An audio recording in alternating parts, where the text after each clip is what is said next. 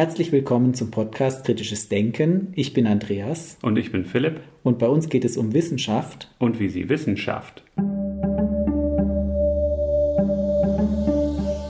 Herzlich willkommen zu Episode 10 vom Kritisches Denken Podcast. Wir werden zum einen heute unsere bisherigen Gäste zu Wort kommen lassen zum Thema, was verstehen Sie unter kritischem Denken? Zum anderen werden wir nochmal diskutieren, was haben wir dazugelernt. Wie hat sich unsere Sicht möglicherweise hier und da geändert? Was fanden wir besonders interessant? Wir hatten jetzt ja schon ein paar Gäste da. In der Sendung bisher waren Nathalie Grams, Gerion Wolters, Marco Kovic, Matthias Berger, David Schoch und Gerhard Vollmer. Also relativ viele verschiedene Blickwinkel und viele weitere Episoden mit interessanten Interviews werden auch noch kommen. Also wir haben uns gedacht, die 20. Episode wird dann vielleicht wieder der Rückblick auf die nächsten zehn Gäste. Schauen wir mal. Und ihr findet immer die nächsten Gäste, nicht zuverlässig, aber meistens auf unserer Gästeporträtseite. Da könnt ihr schon mal eine Vorschau bekommen auf das, was in den nächsten Episoden folgt. Vielleicht wollen wir noch nochmal hinweisen, wir versuchen die Webseite völlig werbefrei zu halten und ähm, aber auch in den Episoden keine Werbung zu machen, um völlig unabhängig die Themen, die uns interessieren, auf die Art und Weise bearbeiten zu können, wie wir das für richtig halten. Das wird alles kostenlos bleiben, wie es in der Podcast-Szene ja auch üblich ist. Dann würden wir uns natürlich freuen, wenn ihr Mundpropaganda betreibt, wenn ihr unseren Podcast empfehlt, vorausgesetzt der gefällt euch. Benutzt gerne die sozialen Netzwerke, Facebook, Facebook, Twitter, retweetet unsere Tweets, liked uns bei Facebook. Was auch immer hilft, ist, wenn ihr auf den verschiedenen Podcast-Portalen unseren Podcast bewertet. Gebt uns gerne fünf Sterne, sei es iTunes, podcast.de oder wo auch immer ihr uns hört. Und über Feedback zu den Episoden wären wir auch froh. Bisher kommt auf der Webseite relativ wenig Feedback. Ich fände es immer schön, wenn Kommentare dann möglichst öffentlich diskutiert werden, weil das ja auch für andere interessant sein kann. Was habt ihr für eine Meinung zu dem Thema? Was geht euch durch den Kopf? Und wäre spannend, wenn da auch mehr diskutiert werden würde. Genau, so geschehen. Letzte Woche gab es einen interessanten Kommentar zur Folge Wissenschaft und Ethik. Also wir würden uns freuen, wenn wir auch von euch hören, wie ihr über die Inhalte denkt. Auch kritisch denkt, wenn ihr anderer Meinung seid. Lasst es uns wissen. Oder auch, wenn euch bestimmte Themen interessieren, ihr noch Vorschläge habt für Gäste.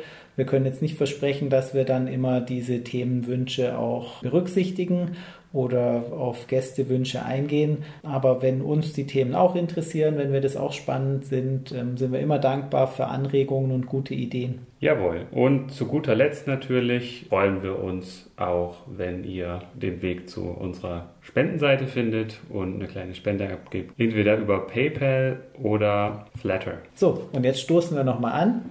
Episode Nummer 10. Auf die nächsten 10. Gut, dann hören wir doch mal rein, was unsere verschiedenen bisherigen Podcast-Gäste über das Thema kritisches Denken zu sagen haben.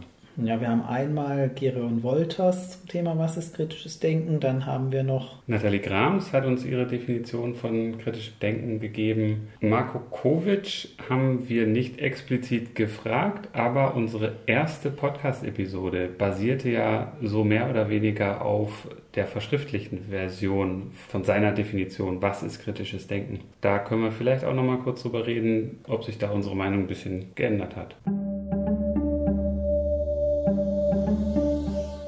Frau Dr. Nathalie Grams, was ist kritisches Denken für Sie? Kritisches Denken ist für mich, dass man sich darüber bewusst ist, dass man beim Denken und Wahrnehmen Fehler machen kann. Das ist etwas, was ich selbst auch erst lernen musste, wo ich auch irgendwie mich so ein bisschen gekränkt gefühlt habe, dass mir das passiert und dass man während des Denkens immer eine kleine Warnlampe anhat und sich immer wieder ganz konsequent fragt, wo kann ich mich jetzt im Moment täuschen oder wo trickse ich mich vielleicht gerade ein bisschen aus, so wie in den zehn Geboten des gesunden Menschenverstands, wo mhm. einfach so Fallstricke aufgezeigt werden, die uns Menschen andauernd und uns allen passieren. Da ist jetzt nicht irgendwie einer mehr oder einer schlimmer dran als der andere und dass man immer, immer im Hinterkopf hat, wir täuschen uns beim Denken und das kann man aber erkennen, wo das der Fall ist. Und mhm. wenn man quasi diese Metaebene im Denken mit drin hat, dann ist das für mich kritisches Denken als Empfehlung vielleicht kann man sagen, als generelle Empfehlung Daniel Kahnemann lesen? Daniel Kahnemann lesen. Ich fand ihn wahnsinnig komplex und auch sehr anstrengend zu lesen. Ich denke, da gibt es einfach leichtere Bücher wie von Dobelli oder von Nikhil mhm. Mukherjee, Die Zehn Gebote des gesunden Menschenverstands. Mhm. Da hat man, glaube ich, das gleiche Wissen, aber es wird sehr viel angenehmer vermittelt. Angenehmer ist vielleicht fies, netter, leichter verständlich. Herr Wolters, was bedeutet für Sie kritisches Denken? Kritisches Denken bedeutet für mich alles, was man im Anschluss an die selbstgestellte Frage, warum soll ich das glauben, tut. Warum soll ich das glauben? Das ist die Kernfrage. Warum soll ich dieses oder jenes akzeptieren? Da setzt das kritische Denken an. Und das ist nichts anderes als eine etwas saloppe Formulierung des berühmten Satzes von Kant aus seinem Aufsatz von 1784, Was ist Aufklärung? Dort sagt er, habe Mut, dich deines eigenen Verstandes zu bedienen. Und das hört sich sehr hochgestochen an äh, wirklich einfacher formuliert, meine Lieblingsformulierung, warum soll ich das glauben?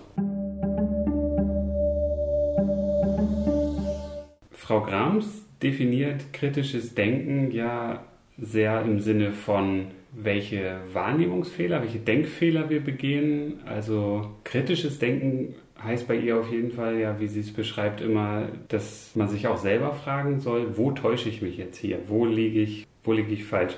entweder in der Argumentation, aber auch sehr in der Wahrnehmung, weil man ja wirklich oft denkt, nein, ich habe auf jeden Fall recht, da bin ich überzeugt von, wie einen die Heuristiken, die Wahrnehmungsheuristiken selber täuschen können, das, das ist ja bekannt. Genau, also Frau Grams definiert äh, kritisches Denken vor allem als das Erkennen von eigenen Denkfehlern, da kritisch zu prüfen, ob man nicht einer Heuristik unterlegen ist, einem, einem Denkfehler, so wie wir das in der ersten Episode auch diskutiert haben. Und Herr Wolters hat eher den Ansatz, wie kommen wir zu Erkenntnissen und da spielt die Frage, warum soll ich das glauben, eine entscheidende Rolle, weil wir dann gute Argumente und Gründe brauchen, die nachvollziehbar sind, um das, wovon wir überzeugt sind, auch nachhaltig zu begründen. Ja, das geht vielleicht auch so ein bisschen in die Richtung, wenn man so aus der ja, aus, der, aus dem Schulumfeld Umfeld oder aus der Universität. Das ist ja auch ein guter Ansatz, wie man eine Sache,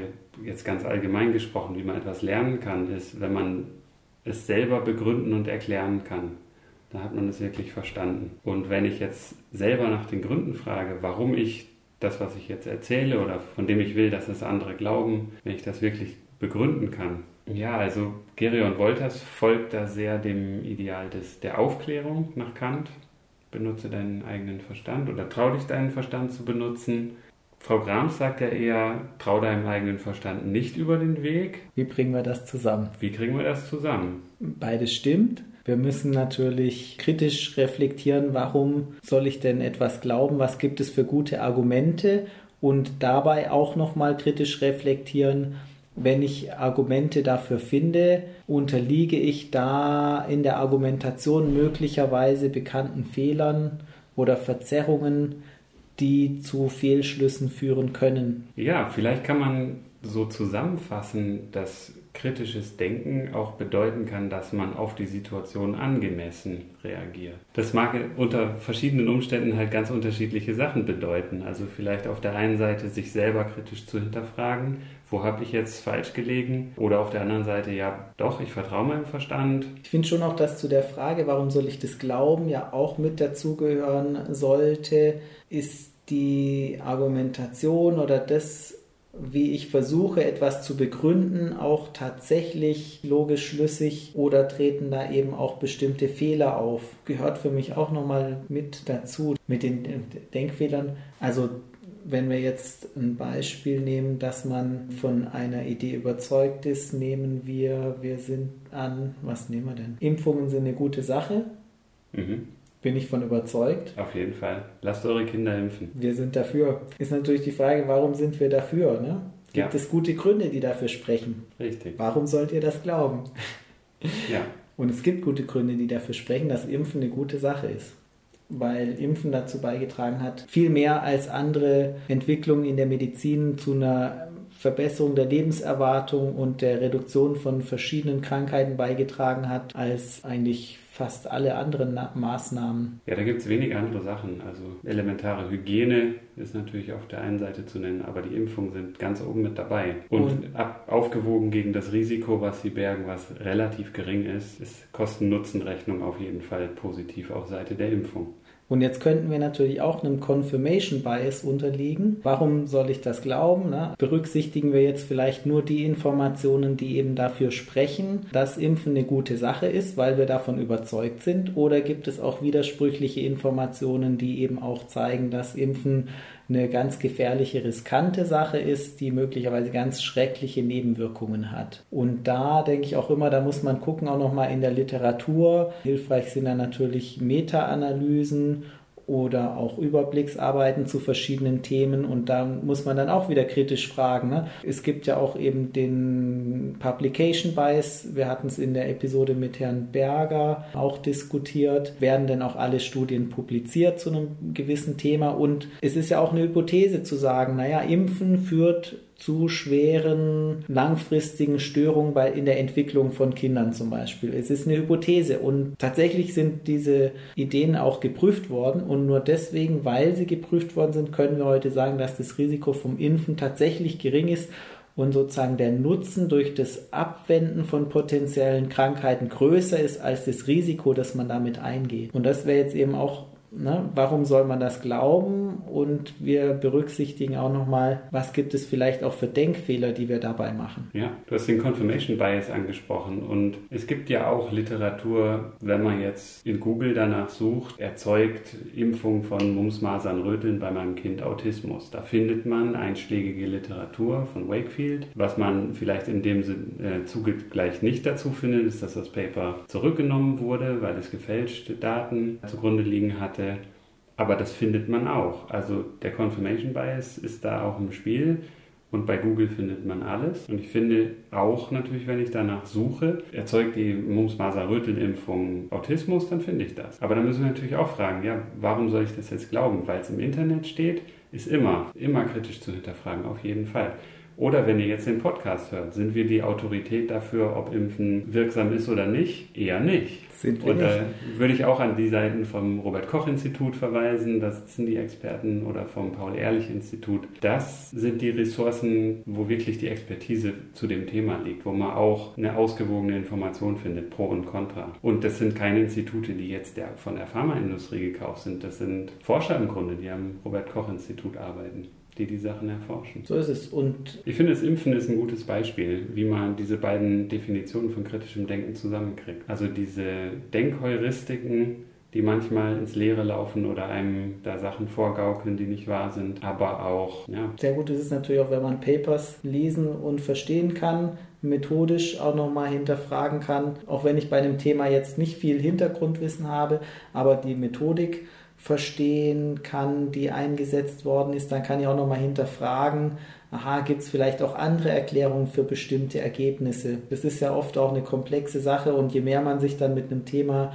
beschäftigt, stellt man auch fest, es ist ähm, tatsächlich oft auch schwierig, ganz eindeutige Ergebnisse zu finden. Natürlich beim Impfen gibt es ja auch ähm, einfach zufällige zeitliche Koinzidenzen, dass bei einem Kind eine bestimmte Erkrankung festgestellt wird in Nähe des Zeitpunkts, zu dem auch eine Impfung stattgefunden hat. Das muss natürlich rein statistisch auch häufig der Fall sein. Mhm. Entsprechend gibt es auch verschiedene Möglichkeiten, sozusagen individuell Zusammenhänge zu finden. Auch aufgrund unserer Neigung dazu, Zusammenhänge zu suchen, werden wir dann gerne solche Einzelfälle heranziehen. Aber dann muss man schauen, sind die Beobachtungen eben auch entsprechend systematisch gemacht worden bei einer Studie und worauf basiert die Methodik. Und dann kann man auch die Qualität nochmal beurteilen. Und man kann natürlich auch Experten wie dem Robert-Koch-Institut vertrauen. Ja. Auch wenn man natürlich grundsätzlich Autoritäten hinterfragen darf. Das, denke ich, ist auch nochmal, ist ja auch ein ja. wichtiger Punkt. Ja. Ich kann natürlich auch die Studien selber lesen und auch nochmal prüfen, ist das tatsächlich auch nachvollziehbar. Also es gibt ja schon im Internet auch ein paar Ressourcen, wo in meinen Augen unabhängige Informationen zusammengetragen werden oder Informationen auf unabhängige Art und Weise zusammengetragen werden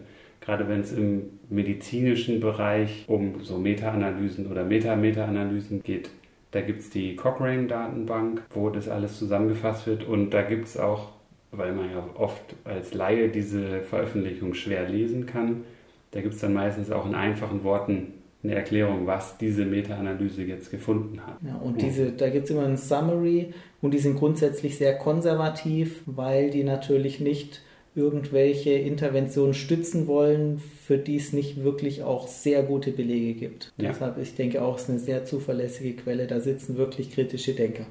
Richtig. Insgesamt zum Thema evidenzbasierte Medizin haben wir ja auch eine eigene Episode. Du hast es schon erwähnt mit Professor Matthias Berger. Werden wir auch nochmal zu verlinken. Hört da gerne nochmal rein. Ja, ich denke mal, wir werden jetzt auch in den kommenden Episoden immer wieder auch über das Thema kritisches Denken sprechen, so wie bisher. Es kam vor in der Episode zu Verschwörungstheorien, zu Homöopathie natürlich. Ja, also es zieht sich ein bisschen wie ein roter Faden durch unsere ganze Podcast-Serie. Das ist auch so gedacht, das ist so gewollt von uns. Das hat ja auch den Namen mitbedingt, Kritisches Denken Podcast. Es geht zwar viel um Wissenschaft und wissenschaftliche Themen, aber bei uns schon immer, versuchen wir zumindest, soweit es geht, kritisch hinterfragt, soweit wir da auch Einsicht haben in unsere eigenen Motive oder auch nicht. Was auch ein Thema ist, was uns sehr beschäftigt, ist, kritisches Denken ist schön und gut, ganz ohne Ironie. Also ich finde, das ist eine erstrebenswerte Eigenschaft. Was auch immer wir da jetzt drunter verstehen, das mag der eine oder die andere ein bisschen unterschiedlich sehen. Generell kann man, glaube ich, schon sagen, das ist eine positive Eigenschaft. Aber was wir uns auch fragen eben ist, wie kriegt man denn das in die Köpfe der Menschen? Wie kriegt man Leute dazu, dass sie selber kritisch denken wollen?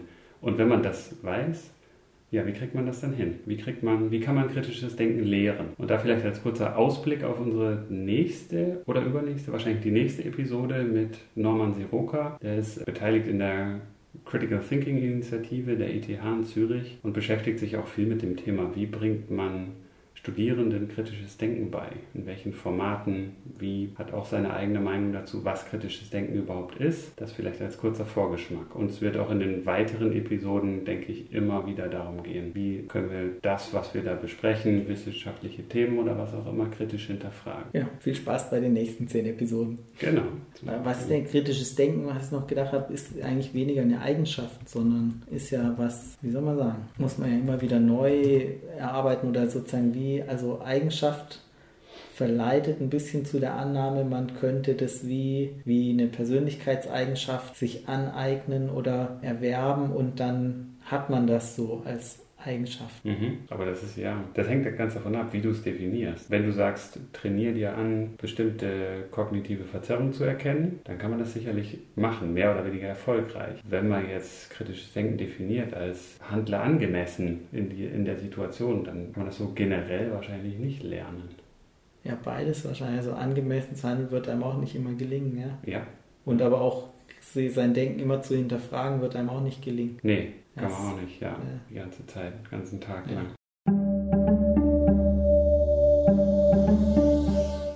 Vielen Dank fürs Zuhören. Wenn euch die Episode gefallen hat, dann empfehlt uns gerne weiter, gebt uns 5 Sterne Bewertungen auf dem Podcast-Portal eurer Wahl. Liked uns auf Facebook, folgt uns auf Twitter und wenn ihr Kommentare oder Feedback habt, benutzt die Kommentarfunktion auf unserer Webseite oder schickt uns einfach eine E-Mail. Und wenn ihr den Podcast unterstützen wollt, dann freuen wir uns. Ihr findet Möglichkeiten dafür auf der Homepage